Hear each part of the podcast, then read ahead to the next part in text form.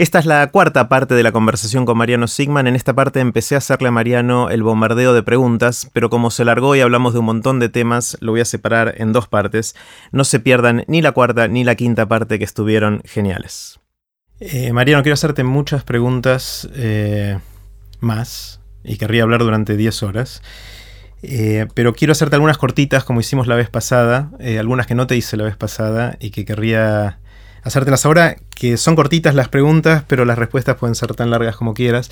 Y, la primera es, em, si hay alguien que está en mi situación de 1988-89, tratando de decidir dónde vale la pena hoy, 2017, embarcarse si uno quiere ayudar a empujar la frontera de lo que sabemos y lo que no sabemos como, como humanidad en, la ciencia, ¿qué, le dirías a esa persona? ¿Dónde están los desafíos interesantes hoy? ¿Para un científico que empieza a hacer ciencia o para divulgar algún conocimiento de la ciencia? no, para un científico que quiere empujar lo que se sabe y lo que no se sabe. Esa frontera.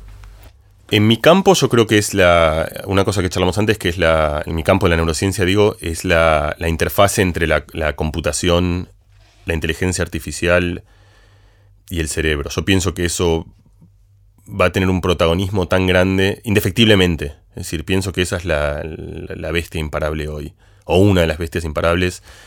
Eh, y, que el que tenga el control de eso va a tener mucho poder, para bien o para mal, como Spider-Man, ¿no? Y, hmm.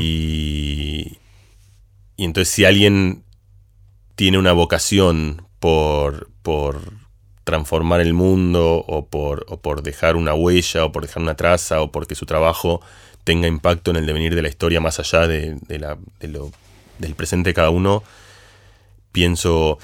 Eh, este en, el Vaticano, donde, cuando yo estuve. Yo sé que el Vaticano suena es raro, por ahí tengo que explicarlo un poquito mejor, pero, pero fui, fui eh, a una. El Vaticano tiene una academia, como cualquier país, es una academia muy vieja, tiene la misma academia que juzgó Galileo, están todos los prejuicios y las. Es decir, una situación rara y exótica porque es una entidad teológica eh, creando un foro de ciencia en el centro del Vaticano y una casa, que era la casa de verano de los papas, que se llama la Casina Pío IV, es una casa hermosa en un lugar, en el barrio privado más lindo de Roma, el barrio privado más lindo de la ciudad más linda del mundo. Eh, donde esta academia, que está constituida más o menos por 80 eh, científicos, los cuales la mitad deben ser premios Nobel, o sea, quiere decir, tiene una envergadura científica impresionante. Hay dos argentinos, uno es Maldacena, que creo que indiscutiblemente es el físico más importante de la Argentina, y el otro es Caffarelli, que es el matemático más importante de la Argentina. ¿Antonio Batro no es parte de eso o sí? Antonio Batro es miembro de la academia también, sí. O sea, hay tres argentinos. Tres argentinos, perdón, sí. Antonio Batro también y es un miembro muy importante, pero estaba pensando en las ciencias duras, en realidad. Em, y. Es decir, es una, academia de, de altísima envergadura científica. Cada dos años se reúne y arma un concilio. Y en este concilio tocan temas que son los temas, en algún lugar para mí, más definitorios de aquello que somos.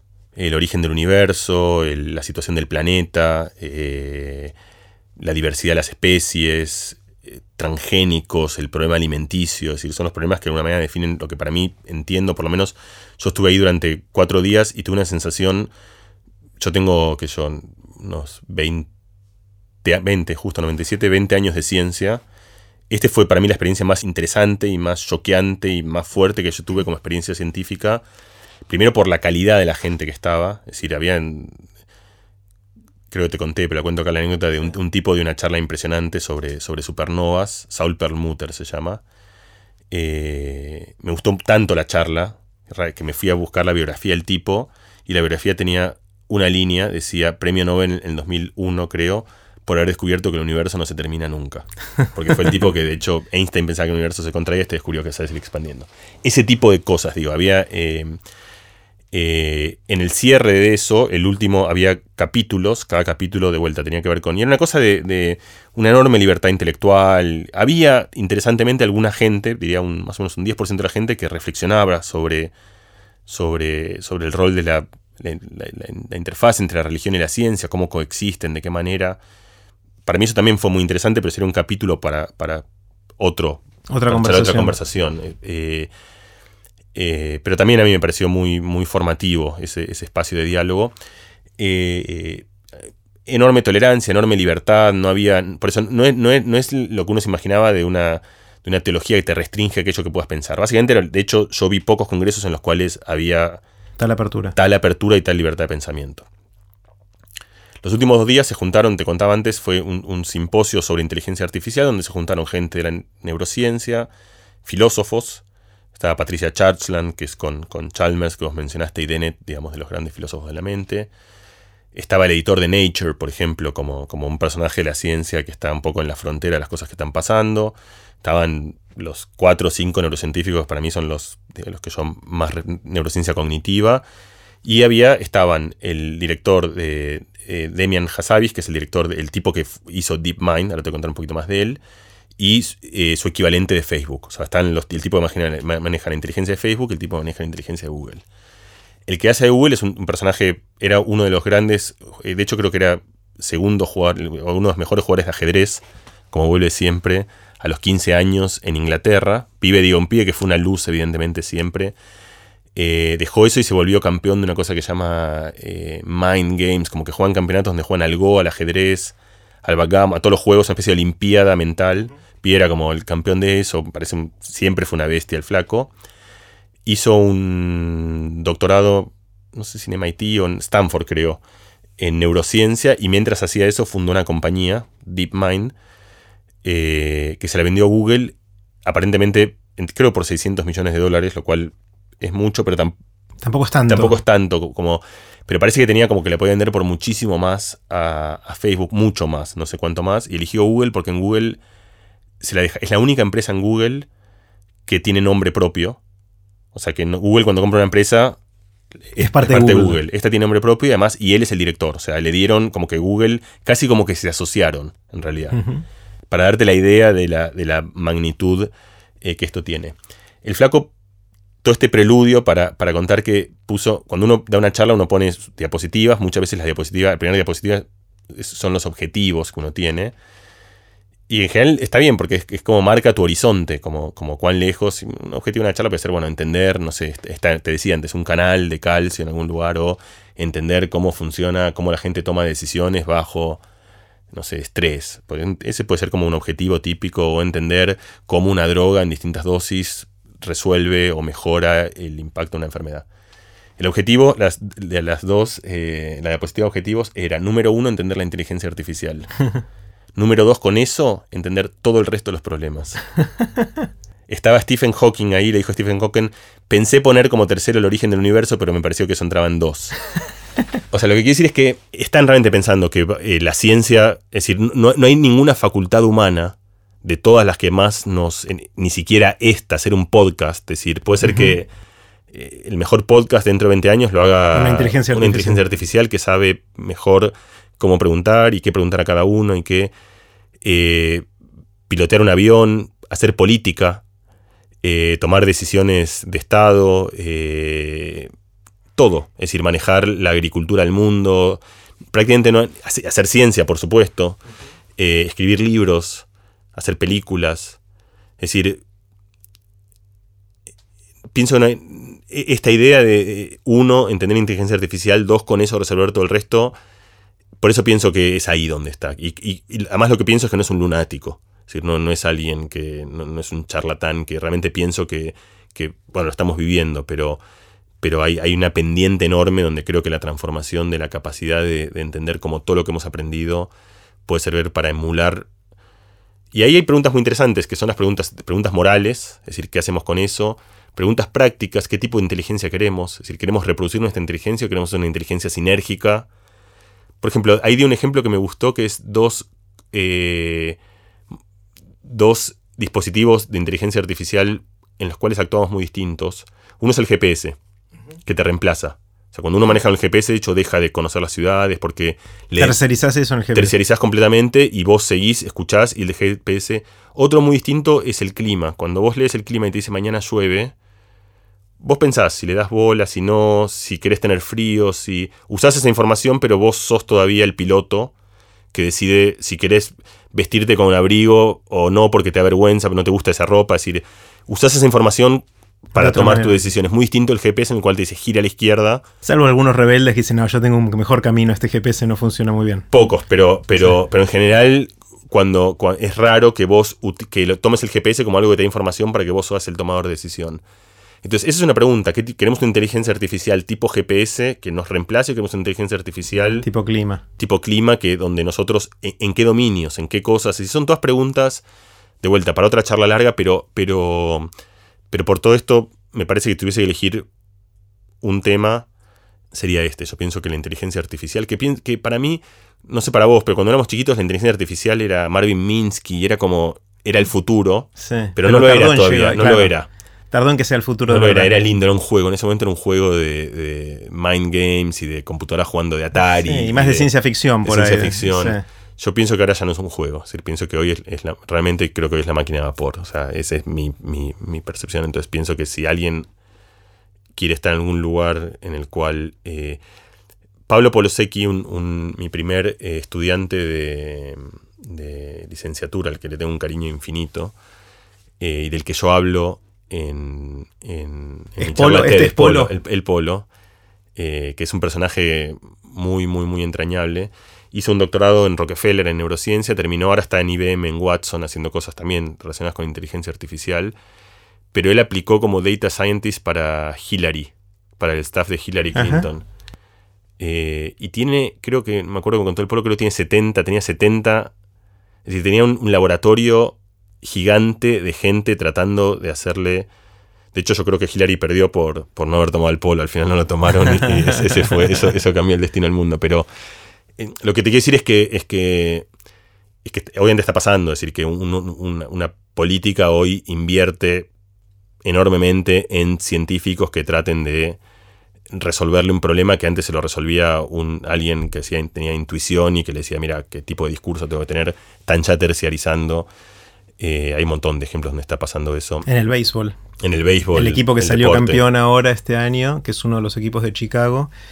Eh, me contaba Adrián Páez hace poquito que el- esencialmente es lo de la película, eh, ahora no me acuerdo cómo se llama. Moneyball, Money Game, Money, Games. Money Games. eh, es, es esencialmente eso. Que alguien que hizo data science o deep learning o como quieras llamarlo con big data, ahí tiene todos los la jerga del Sí. momento. hizo eso y que nadie le creía y era un equipo totalmente olvidado que acaba de salir campeón. Sí. Eh, o sea que está empezando a suceder en un montón de áreas. Dominios que uno pensaba que estaban pro- prohibidos. por Claro, eso, que para- era más la experiencia humana y la, intuición y esa Sí, cosa sí. que desarrollás con el tiempo y vienen los datos y, y te muestran caminos o, o, o AlphaGo, o sea, la, la manera en que el campeón mundial de Go de- del juego perdió contra esta máquina, perdió de una manera en la cual por momentos decía, esta jugada no la entiendo. Sí. Eso, bueno, eso lo hizo este, lo hizo este Demian, que Claro, eso salió de DeepMind. Y lo contó, él contó eso en la charla, contó eso y mostró el video de. Es, es exactamente como decís, hay un. En el Go. El Go es un espacio en el cual vos pones piedras, un juego en el cual vos pones piedras y tratás de conquistar espacio. Entonces siempre la atención es, es cuán adelante pones esas piedras. Si las pones muy adelante, ocupas mucho espacio, pero mandaste las tropas muy adelante y tienen mucho riesgo. Eh, si las pones mu- muy cerca de donde estás, avanzaste No muy poco. Entonces es un equilibrio de, de- el grado de riesgo que tenés que tomar. Además de, obviamente, una cantidad de cálculo para. eh, y lo que vos decís es, en general, las, piedras, cuando vos pones una piedra en, en- cerca del borde para marcar un terreno nuevo, se pone como en la tercera o en la cuarta fila. Y depende si sos más arriesgado en la cuarta, si no en la tercera. Y DeepMind estaba jugando con, con AlphaGo, el programa de, de DeepMind de Demian, estaba jugando con, con- contra el, el gran maestro. eh, y en un momento de una partida que es célebre, se volvió célebre en la historia del, del pensamiento humano, le pone una piedra en la quinta, en la quinta línea, que es algo que está mal, o sea, no se hace, es un error, nunca se hizo jamás. O sea, por la inteligencia humana acumulada en el tiempo, eso es una mala jugada. Es como es una mala jugada, es algo- ni siquiera es una mala jugada, es una jugada que no pensás. No está en el espacio está de la descartada, posible. está, Claro. está filtrada, es una jugada que ni siquiera entra. Muestra el video de el, el primero del, del- del maestro, que La cara que pone. la cara que pone, que no entiende nada el tipo, es como, como si de golpe. Y el que es más lindo todavía es el, el tipo que comenta.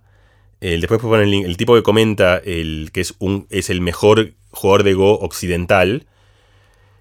lo mira como al otro como diciendo... eh, Hay algo mal acá. Es un error, eh, piensa en un error de transcripción, o sea, como que se equivocaron, como que le anotaron mal, la, le, pide al otro como confirmación. Entonces, lo que él, decía justamente eso es la creatividad. O sea, él, hablaba de que, de que, la computadora ahí tuvo algo que no se le ocurrió a la historia humana, es una inteligencia que... Eh, y una cosa muy linda que cuenta hablando del Go es, el Go es un juego en el cual se da handicap, que te permite equiparar a cualquier jugador, y se da handicap dándole más piedras al otro, la cantidad que quieras. Le das cantidad de piedras hasta que el otro te equipara. Entonces, por ejemplo, no sé, uno de estos grandes maestros, si jugase contra mí, me, daría 18 piedras, me ganaría, por ahí 23, hay momentos donde, donde empatamos. Una pregunta es, ¿cuántas piedras el mejor jugador del mundo le tiene que dar a Dios? Es una viaje, o sea, al juego perfecto, si querés. Es decir, ¿cuán lejos está el mejor jugador del mundo de la perfección? Es una vieja pregunta, de, y la idea de, de todos los jugadores es que esos son más o menos dos piedras como que están a dos piedras de la perfección. Alfago ya le da dos piedras y le gana, o sea, y no es perfecto, o sea, el estimativo de ellos es que es del orden de 7 a 9 piedras, que es un montón, es como decir... Entonces, Son varias piezas de ajedrez que te doy, digamos, como si fuera el equivalente de te regalo un caballo sí, y un algo con cuatro caballos, sí. Y eso, volviendo otra vez al. Fíjate, eh, hablamos antes del, del, director del Weissman, lo que él llamaba The Unknowns Unknowns, o sea, lo desconocido desconocido es muy difícil saber todo lo que desconoces. Eh, ¿Cuántas piedras? Me parece una buena metáfora, eh, incluso de toda la charla que tuvimos del cerebro, cuántas piedras estamos de entender. el cerebro. Y uno tiene una idea precisa que tenés, la, tenés eh, indefectiblemente el modelo actual que tenés, si ese modelo está completamente errado, como fue el caso en un ejemplo mucho más sencillo, de eruditos enormes que estuvieron durante años y años. El, Go es más milenario que el ajedrez, porque obviamente tiene, tiene mucha más persistencia, es un juego que está mucho más estabilizado en, en China, es como que migró más y es más nuevo, mutó más. Eh, y estaban completamente enterrados. Y hoy sabemos eso por un programa. ¿Y hoy la gente está empezando a poner piedra en la quinta fila? Eso no, sé, eso no sé. Eh, no lo sé. Porque puede ser que tengas que saber cómo jugar eso. Supongo que sí, que lo ven. En ajedrez sé que eso pasa. el, que conozco más es ajedrez donde, donde en ajedrez eh, las computadoras cambiaron el estilo de juego. líneas teóricas. Porque se ocurren cosas que parecían impensables y no solo cambiaron, pero no solo esa línea, también cambiaron la manera de jugar. O sea, como que uno empieza a, pensar nuevas jugadas. O sea, de alguna manera la inteligencia artificial en estos dos casos del Go y del ajedrez está quizás refutando la sabiduría humana acumulada a lo largo de la historia. Sí. Una parte. O sea, no es incrementalmente, o sea, no es un cambio marginal que agrega una quinta derivada. O sea, está, está refutando conocimiento previo que se creía que era erróneo y que resulta valedero. eso es lo que decía Demian por eso. Es el ejemplo de 3.000 años de conocimiento estaba descartado. O sea, esa, esa jugada eh, estaba mal, simplemente mal. Y nosotros estábamos mal en el sentido de que, nosotros como cultura humana, sí, sí, son cambios cualitativos y por eso son eso es lo que uno piensa, de eso sabes vos mucho más que yo, pero es como el salto creativo. La creatividad es difícil de definir, pero en todo caso tiene que ver, tener con una solución nueva, impensada, efectiva, evidentemente, o sea, que además sea efectiva. Eh, en ese sentido, la, computadora es creativa hoy, digamos. DeepMind eh, se le ocurrió algo autos de blue, completamente impensable. Sí, yo creo que esto, volviendo a nuestra conversación de, casi un año atrás, eh, el gran problema es que nosotros funcionamos a la Vygotsky. O sea, nosotros vamos a los espacios aledaños y esto no era un espacio aledaño de nada. Mm, mm. O sea, estaba, está pegando un salto que, no, quizás nuestra estructura mental casi lo ve como... O sea, no, tenemos el, mecanismo para llegar ahí. Sí. Eh, bueno, por eso, pero en la, historia de la humanidad pasaron esas cosas, ¿no? Alguien un día se le ocurrió dibujar a de manera completamente distinta. ¿Qué pasa si en vez de dibujar la realidad dibujó líneas? Claro. Pero no hubo tantos de esos saltos. no, poco. Bueno, por eso son, son los grandes saltos de la historia. Claro. Sí. Eh, sí, o sea, definitivamente, o sea, el default nuestro... Es incremental. Es. incremental y de hecho la gente que hace eso es gente muy particular, o sea, gente que tiene... Eh, y son casos muy, raros en la historia. La posibilidad de acelerar eso, es decir, hay... otra manera de pensar la ciencia es que eh, nos ha permitido cambiar la velocidad de una cantidad de procesos. Es una de las, diría, como si bien es como una especie de consecuencia tangencial es una consecuencia tangencial muy central, me parece. Pasó en todo, ¿no? O sea, la ciudad, es decir, vivimos en una época en la cual, en mil ejemplos, digamos, el, cambio de los últimos 30 años es más o menos el cambio de, los 30 años hacia el final de la historia. Eh, va a pasar con el pensamiento humano. Es decir, el ejemplo del Go es un ejemplo en el cual eh, así como hemos visto que las chozas se convirtieron en rascacielos y que los triciclos se convirtieron en aviones y que el, no sé, los yuyitos que habían se convirtieron en, drogas eh, que hoy hacen cosas que en otro momento hubiesen parecido milagros. Eh, yo pienso que ahora con todo esto vamos a ver un cambio en, la inteligencia. Y el ejemplo de, Demian de 1 y 2 es importante porque la inteligencia es lo que nos ha permitido hacer todo esto. Ahí es donde no es igual. No es igual cambiar la, capacidad de manipular la piedra que cambiar. Porque cuando cambiamos la inteligencia, otra vez es como el cuadrado. Es decir, eh, eso va a cambiar todo a otra velocidad. Porque nosotros cambiamos todo el resto de las cosas con la inteligencia. Eh, bueno, con determinación, pero digo, o sea, con nuestra, por inteligencia hablo genéricamente, nuestra capacidad de pensar y de resolver problemas. Eh, sí, pienso, y pienso la vamos a ver esta. O sea, la, pienso la estamos viendo, la estamos viendo. Estamos, en estamos, hablando de eso. Pero recién en un comienzo, me parece, ¿no? Como en, en, una infancia todo esto. Porque estamos haciendo cosas como jugar al Go o al ajedrez pero de a poquito empezamos a tomar decisiones o a manejar aviones. Manejar aviones, ya eso ya pasa, ¿no? Los aviones los maneja una computadora. Pero igual es algo, o sea, dentro de... No es tan complejo. O sea, me imagino que hay un montón de cosas más complejas. Sí, cómo educar a tus hijos. Por ejemplo. A qué colegio mandarlos. Este, esas cosas obviamente tienen menos datos. Y después está el otro tema de los que es, eh, que es otra pregunta grande en la neurociencia, que si por encima de todo eso de axiomas o no. Es que lo tocamos acá un poquito justamente la idea de la moral. O sea, hay, distintas maneras de, abordar la moral. Una es axiomática y otra es una moral que uno razona, otra vez, sobre algún principio, pero donde, donde, lo que nosotros pensamos como principios en realidad son... Es como si tuviese los principios de Euclides y después tenés todos los teoremas, que son todos los teoremas morales, pero que salen de muy poquitos principios en realidad. ¿Pero esos son los axiomas o no? No entendí, la diferencia entre las dos formas de verlo. No, una forma es pensar que, los teóricos, lo que, una, por ejemplo, no sé, como, eh, no sé, no a la pena de muerte, eh, eso es un axioma o es algo que deviene de un axioma anterior. Ok. Eh, o sea, ¿cuáles son las unidades mínimas de las cuales se deriva son, todo? ¿Cuáles son los átomos de la moral? Yo creo que son mucho menos de los que pensamos. O sea, que en realidad la moral se constituye de, una cantidad muy pequeña de principios, de los cuales en realidad las otras cosas se derivan. Muchas veces de derivaciones erróneas que cuando uno las, reflexiona. Entonces, ahí hay una cosa también muy importante que es eh, que, que, vos, Santi y otros han también tocado mucho, que es cómo a, ese, esa inteligencia artificial, qué kernel, le vas, qué núcleo le vas a poner de principios morales y cómo tiene que actuar sobre eso y cómo deriva sobre eso. Y mucho antes de nosotros, los grandes pensadores de ciencia ficción, es decir, el iRobot, por ejemplo, es un ejemplo donde lo que pasó en la historia de la humanidad, que es que los principios se interpretan, o sea, vos tenés leyes, pero después las leyes se interpretan. La computadora también va a interpretar esos axiomas. Y eso no lo estamos inventando nosotros, es la idea de que, poner, vos le pones el principio de tenés que proteger a los seres humanos. Bueno, mejor la computadora entiende que para proteger a los seres humanos tiene que aniquilar a la especie durante un tiempo, porque si no nosotros nos vamos a matar y mantener dos seres humanos. Eso es iRobot, digamos, sería un ejemplo de, algo ya pensado. Pero la, diferencia es que eso yo pienso que eh, está por pasar mucho más. Antes era una, conjetura ficcional. Eh, ahora ya es una pregunta práctica. Ahora es una pregunta práctica. Mariano, otra pregunta, nada que ver. Eh, suponete que alguien inventa la máquina del tiempo y, te regala, es tu cumple, y te, regala para el cumple un viaje de vuelta al año y al lugar que vos quieras. Es un solo viaje, después nunca más vas a poder viajar. Eh, te garantiza que volvés. Eh, ¿A dónde irías? Primero al futuro, al pasado y a cuándo y a dónde. Iría al pasado, eso sí, no al futuro. Eh,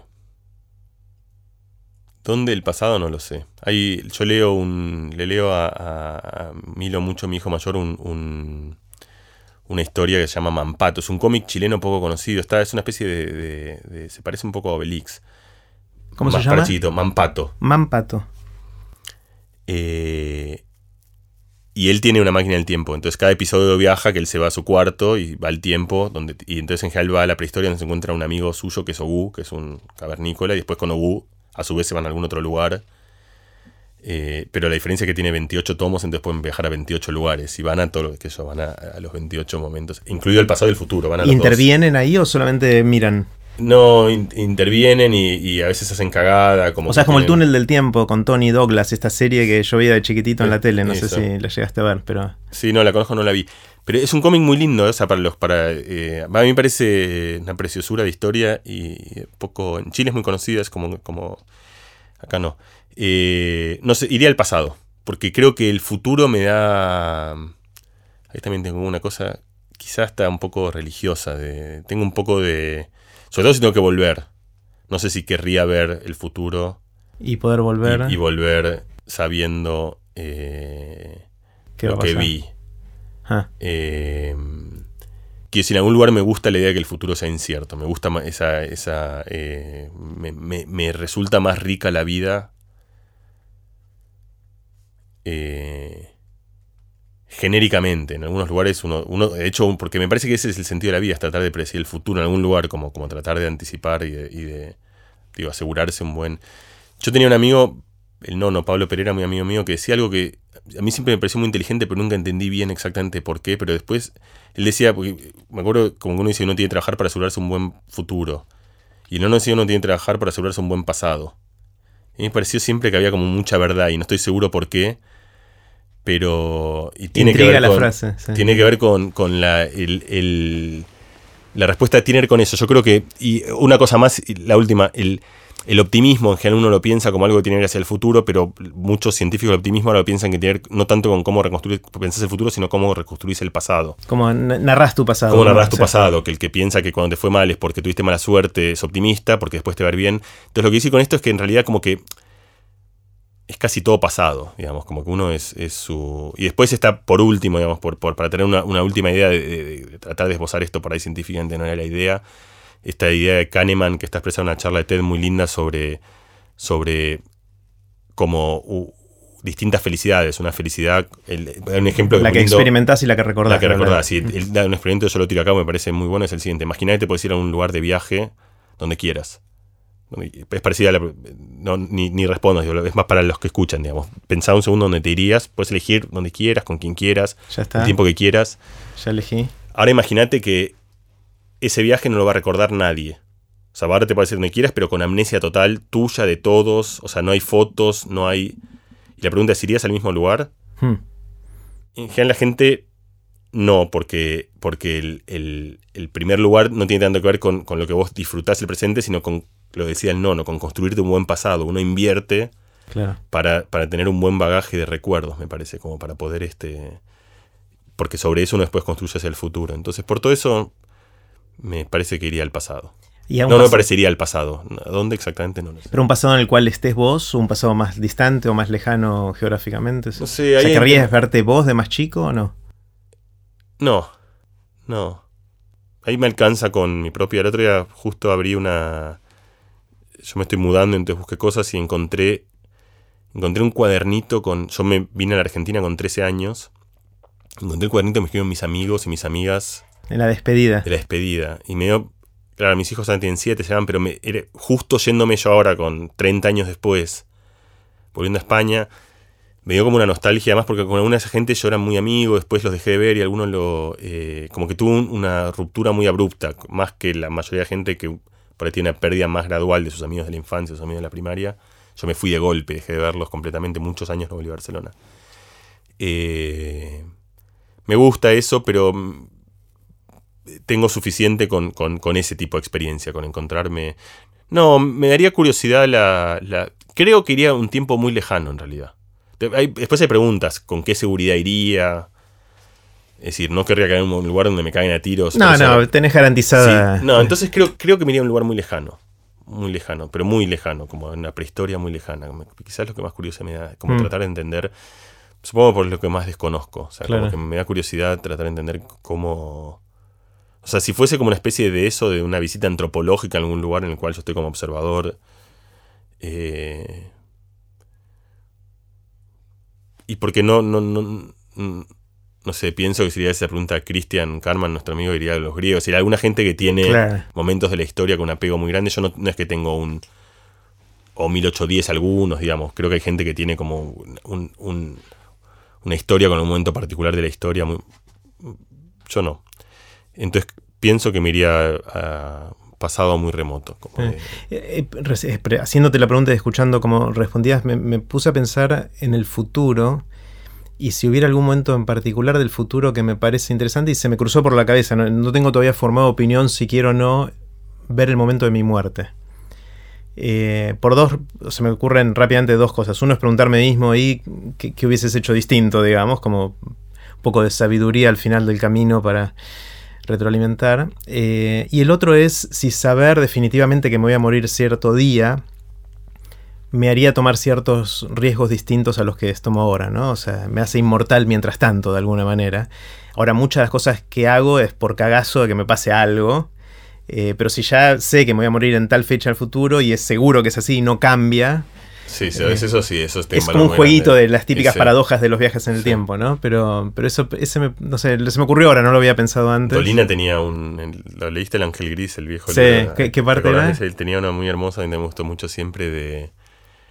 Él decía que eh, en algún momento el Ángel Gris le dice a alguno, al polígrafo, no me acuerdo quién, que se va a morir un martes, ponele. Entonces el tipo al principio justamente está muy feliz porque los miércoles toma un riesgo tremendo, hace de todo, hace lo que quiere hacer, los jueves, los martes eh, se encierra en la casa, se cuida, no toma ningún riesgo, y a medida que pasa el tiempo empieza, los miércoles él festeja que no se murió, los lunes empieza a deprimirse, se preocupa, los domingos empieza a despedirse de los amigos, este, y cada vez más entra en ese ciclo, se deprime profundamente hasta que se suicida un jueves. El tipo un jueves, en medio de todo esto, será el y le gustaba Dolina, que es, algo que para mí tiene es importante para la ciencia. Yo creo que lo pensaría completamente distinto, pero por lo menos mi lectura era. Porque entonces él decía que muchas, los refutadores de leyendas, que en algún lugar son los científicos, eh, o alguna forma, no los científicos, pero los refutadores de leyendas, eh, decían que eso demostraba la inexistencia del ángel gris, porque Idolina decía que eso meramente demostraba su, ineficacia, que era un ángel malo, que era un ángel medio, medio Existe, pero no es muy, muy bueno. Por eso es un mal ángel. Este, para mí eso vale para la ciencia. La ciencia es así, es un ángel mediocre. Ah. Eh, hace un montón de predicciones, muchas cerradas, eso no, no, no, no, no sesga el camino, no, no lo prohíbe, sino que simplemente pone límites a su capacidad de... Eh, sí, si tuvieses una certeza absoluta, eso tiene, saber, saber que no te va a pasar nada durante una cantidad de tiempo eh, daría muchísimo confort. Mm. También te puedes encontrar cosas muy feas si vas al futuro. Es decir, gente que no está, es decir, y eso, claro. es decir, a mí esa perspectiva de vivir sabiendo eso, creo que me cagaría la vida de una manera tan mm. grande que prefiero no tomar ese riesgo. Hay cosas que, eh, eh, con las que prefiero no, no páginas que prefiero no abrir. Un aspecto o un concepto que estoy empezando a explorar yo y me interesa mucho saber. Esta fue la cuarta parte de la conversación con Mariano Sigman, que terminó un poquito en bajón, así que les sugiero que ya escuchen la quinta parte que va bien para arriba y termina esta gran conversación que tuve con Mariano y duró casi tres horas.